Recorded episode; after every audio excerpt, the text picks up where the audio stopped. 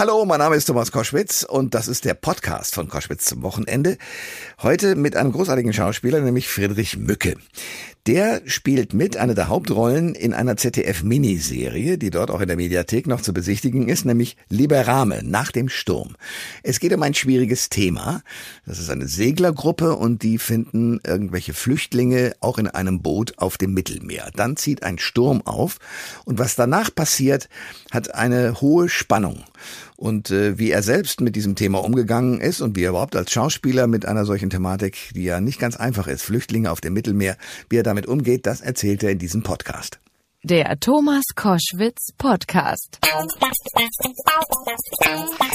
Ihr hört äh, Koschwitz zum Wochenende jetzt mit dem renommierten Schauspieler Friedrich Mücke, bei dem man sich die Frage stellen kann, wieso sieht er so verdammt jung aus? Die Antwort, und obwohl er 20 Jahre Berufserfahrung auf, den, auf dem Buckel hat, die Antwort ist, mit 17 Jahren stand der Mann schon auf der Theaterbühne und wer den Film Friendship an der Seite von Matthias Schweighöfer zum Beispiel gesehen hat 2010, der hat sozusagen auch den Durchbruch im Filmmetier äh, miterlebt.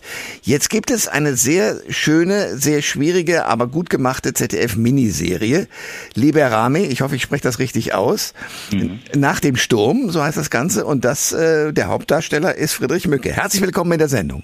Vielen, vielen Dank. Hallo, hallo. Äh, Friedrich, das ist eine, eine spannende Geschichte, eine, eine schwer zu verdauende an vielen Stellen, weil es geht darum, dass immer Menschen noch, die Flüchtlinge sind, im, im Mittelmeer ertrinken. Wie mhm. habt ihr dieses Thema trotzdem in dieser Miniserie zu einem spannenden Thriller verarbeitet? Was passiert da genau?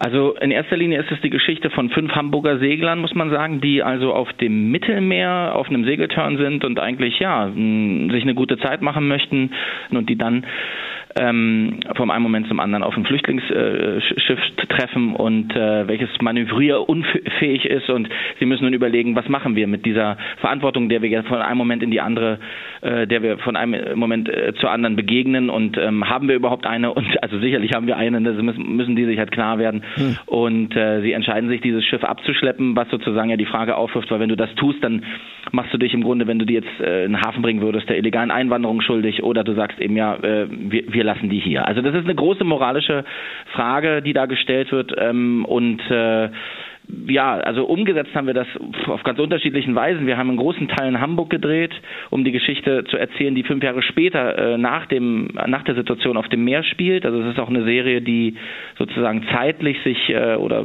dramaturgisch so ein bisschen ähm, mit einer Jetztzeit und einer Vergangenheitsebene beschäftigt.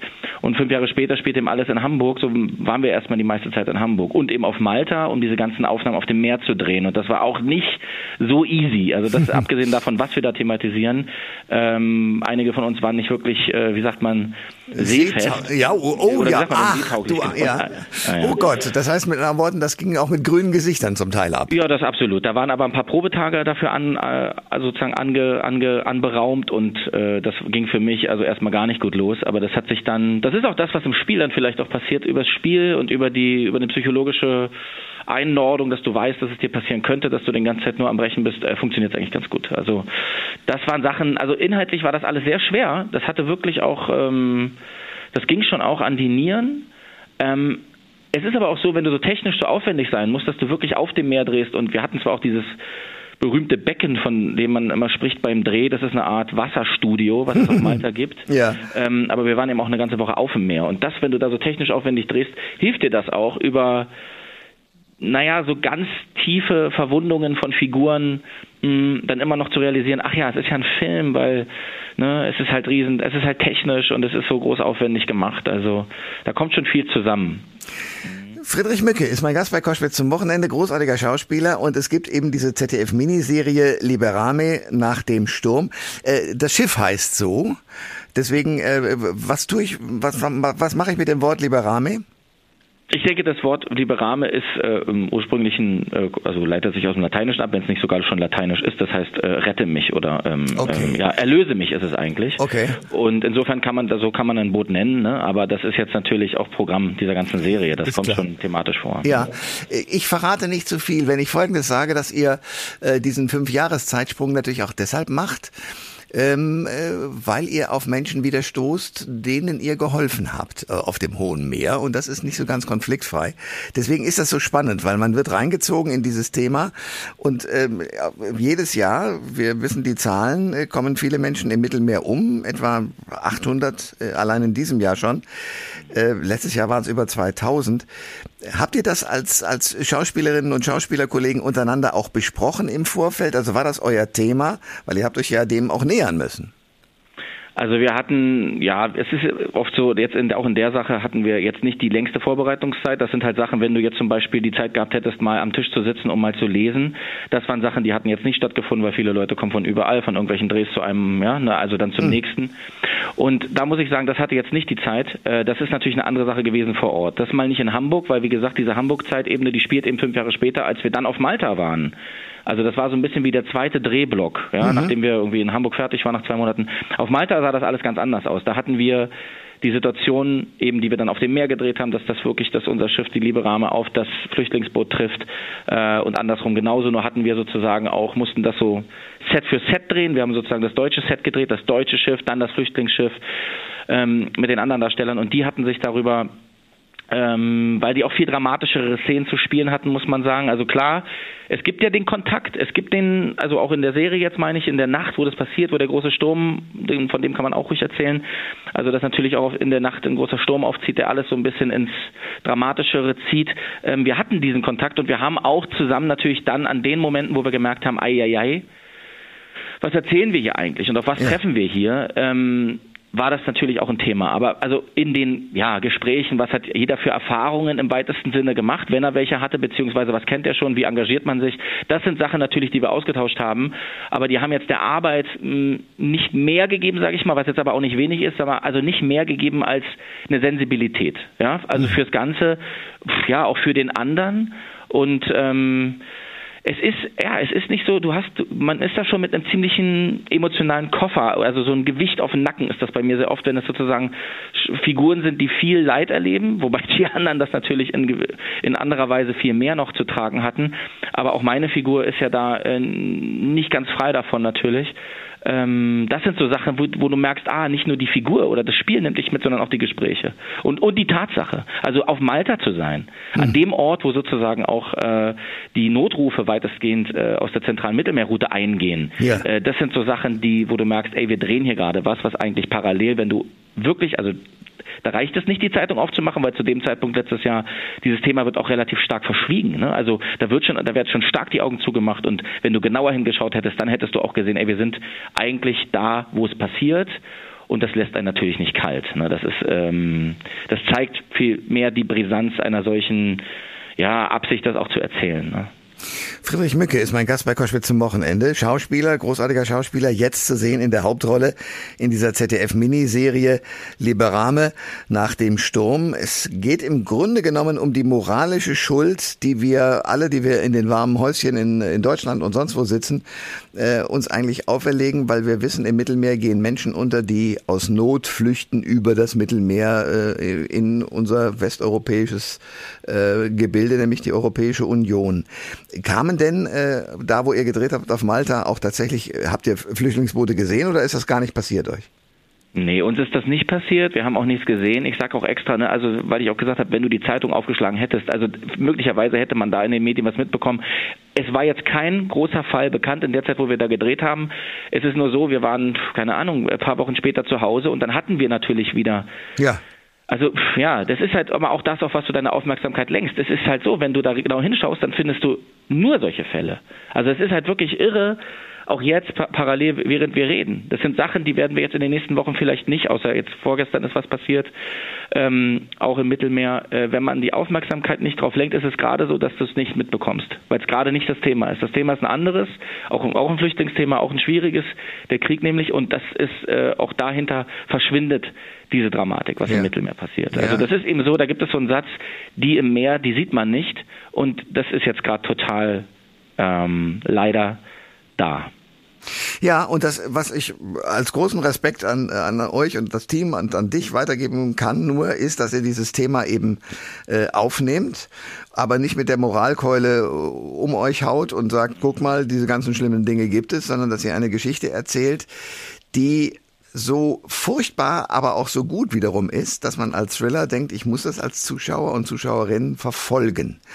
Das ist euch auf alle Fälle gelungen und plötzlich ist man mittendrin und denkt, uiuiui, wie würde ich mich denn verhalten im wahren Leben?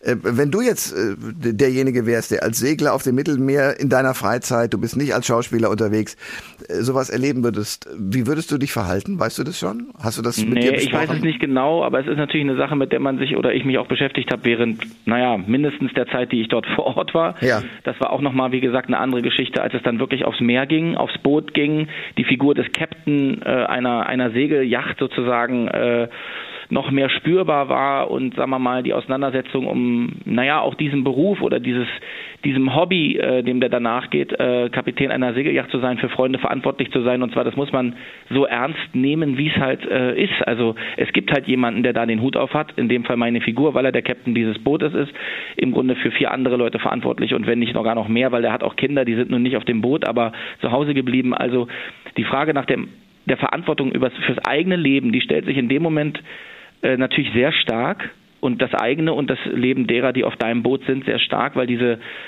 naja, dieses Gebot äh, oder die, die Pflicht des Kapitäns der eigenen Crew sozusagen ähm, ähm, zu helfen, ist ja wie ein erstes. Das zweite ist aber, und da gleichen sich die Leben nicht sozusagen, also es gibt kein werteres Leben. Ne? Wenn du dann auf ein Flüchtlingsboot triffst und hast du sozusagen auch die Pflicht, denen zu helfen. Ja.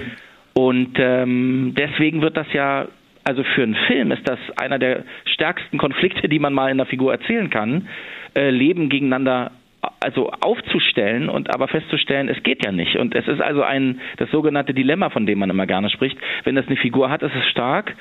Ähm, ich kann das für mein Leben erstmal ich kann das ganz schwer beantworten. Ich verstehe aber ganz stark, was wir auch thematisieren, dass, ich sag mal, der Mensch an sich ganz oft vor der eigenen Tür kehrt, bevor er den Schritt zum anderen macht. Und ich appelliere, oder es ist auch natürlich die Absicht mit der Serie, ähm, auch daran, ähm, darüber hinauszuschauen. Und also das ist jetzt, wie gesagt, die Moralkeule ist es nicht in unserer Serie, aber es geht schon auch darum, darüber nachzudenken, wie sicher wir eigentlich sind und ob man sich nicht, ob man nicht mehr tun müsste. Also das ist recht simpel im Grunde.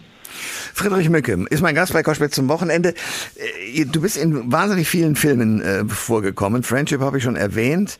Du hast äh, äh, What a Man gespielt, äh, Ludwig II., äh, den homosexuellen Stallmeister oder was, Zeitungsjournalist bei SMS für dich. Ähm, du kannst in viele Rollen schlüpfen und ich habe schon gesagt, du bist mit 17 bereits auf der Bühne gewesen. Was hat dich denn bewogen, Schauspieler überhaupt zu werden? Ach, mehrere Dinge. Das ist erstmal familiär in gewisser Weise vorgeprägt, würde ich wirklich sagen, weil mich das schon beeindruckt hat, dass mein Vater beispielsweise, da war ich sieben oder acht Jahre, mein Vater hat da im Theater gearbeitet, mit mir mal in einen Scherzartikelladen gegangen ist, um mit mir, äh, ne, ja, ich sag mal, eine Mechanik zu kaufen, die ein Schauspieler in der Hand haben kann, die er verstecken kann und an eine Glühbirne fasst auf der Bühne. Ich habe den Effekt dann später auch gesehen. Der drehte also, ein Schauspieler betrat die Bühne, drehte an der Glühbirne und bekam einen Schlag. Hm. Und das durch einen Scherzartikel, den sozusagen ich mit meinem Vater vorher in einem Scherzartikelladen in Berlin gekauft hatten. Hm. Ähm, also ein bisschen diese ja, Form der Zauberei, das, das zu tun, als ob. Ähm, genauso würde ich sagen, habe ich mich als Kind in der Schule, äh, ja, war ich gern im Grunde der Unterhalter ein Witzemacher. Ich fand äh, aber auch ja Spielen gut. Ich habe früh schon in Theatergruppen mitgemacht, äh, mich in andere Zeiten zu versetzen. Die Römer fand ich damals ganz spannend und so, da kommt viel zusammen und meine ganze Familie, also auch der die, mütterlicherseits, die kommen eben alle aus dem DDR-Fernsehen oder aus dem Theater. Ähm, und meine Oma war Ankleiderin am DT. Also diese Theaterluft, die war schon immer irgendwie im Raum und dieses Filmemachen kam dann ein bisschen später das war dann vielleicht auch der deutsche Film der 90er, der mich dann irgendwie schon auch beeindruckt hat, äh, dass ich dachte, ach, es gibt noch was anderes, was, was Schauspieler tun, nämlich vor die Kamera treten, anstatt auf der Bühne zu sein. Äh, ja, und dann wollte ich es aber erstmal auch, sagen wir mal, ganz grundsätzlich über die Bühne lernen so wirklich ganz klassisch und dann äh, hab, da habe ich von habe ich mich aber schon ganz schön verabschiedet. Also ich bin jetzt eben so lange schon am Drehen, wie du sagtest, also fast 20 beziehungsweise 13 Jahre, 14 Jahre am Drehen, hm. davor die Zeit am Theater äh, und das ist mir ganz schön abgekommen. Also ich bin schon jetzt gerne lieber am Filmset tatsächlich. Und nicht mehr auf der Bühne, das, äh, obwohl man sich ja da den Applaus des Abends abholen kann, beim Film weniger gut, oder? Ja, das, ich, das ist nicht unbedingt das, nach dem ich so suche. Das Ja. ist, also ich fand den Applaus immer gut im Theater, aber genauso habe ich auch diesem Live-Moment schwer trauen können immer, weil man musste schon immer wirklich in der Minute bestehen oder in der Sekunde, worum es dann ging, also ob du den Mund aufmachst oder einfach nur dastehst. Das ist schon gar nicht mal so einfach. Ich fühlte mich da einfach am Ende nicht mehr ganz so wohl und ich finde, das ist der Vorteil beim Film, sagen wir mal, den Fehler im weitesten Sinne zu korrigieren, den zweiten oder dritten Take zu machen und Ja. dann am besten auf, am Ende was Gutes abzuliefern. Friedrich Mücke ist mein Gast bei Koschwitz zum Wochenende. Wir sprechen äh, über die neue Miniserie äh, Liberame nach dem Sturm, aber natürlich auch über die Entwicklung von Friedrich Mücke als Schauspieler. Mit großem Vergnügen habe ich gesehen äh, Michael Bulli Herbigs Kinothriller Ballon oder Balloon. Äh, da hast du mitgespielt. Nun kennen wir, oder ich persönlich kenne den Bulli äh, durch alle möglichen äh, Comedy-Serien und sonstige Sachen. Wie ist der denn als Regisseur?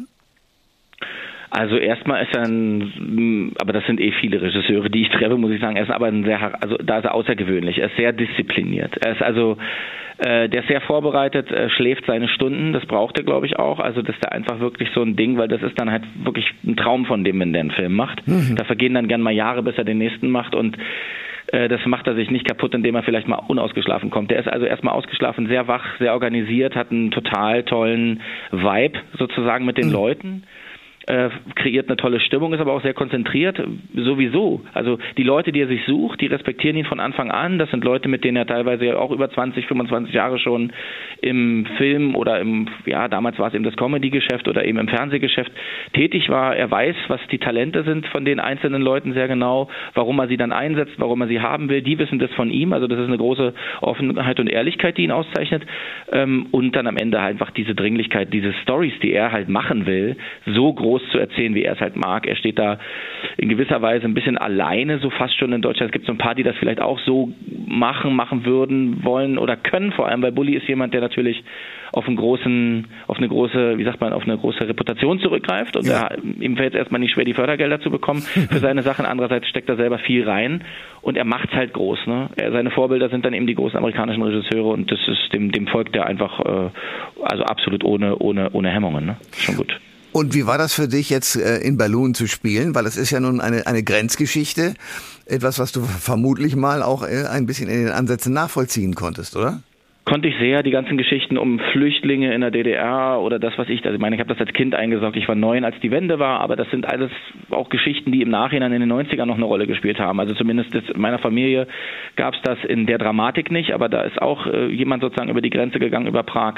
Und ähm, was sozusagen dieses, ja, ganz dann wieder auch ganz simple, aber hochkomplexe andererseits Thema bedeutet, äh, die Heimat zu verlassen, wirklich zu gehen, nicht zu wissen, ob man wiederkommt. Ja.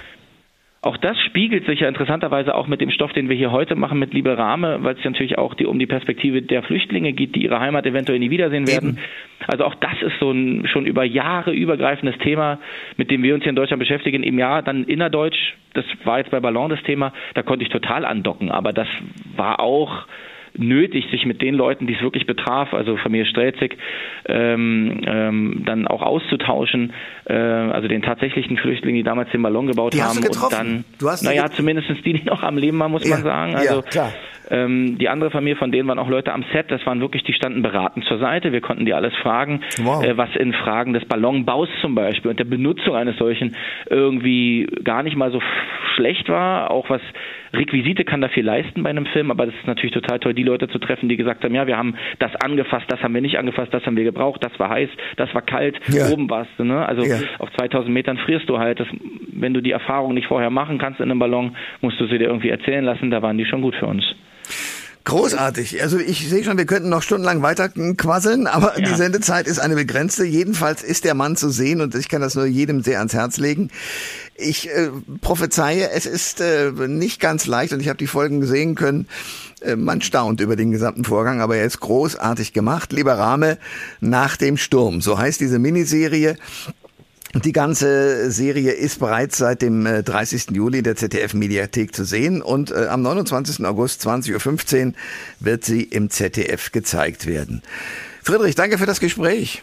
Thomas, vielen, vielen Dank. Es war hervorragend. Ich mochte ich sehr. Vielen Dank dafür.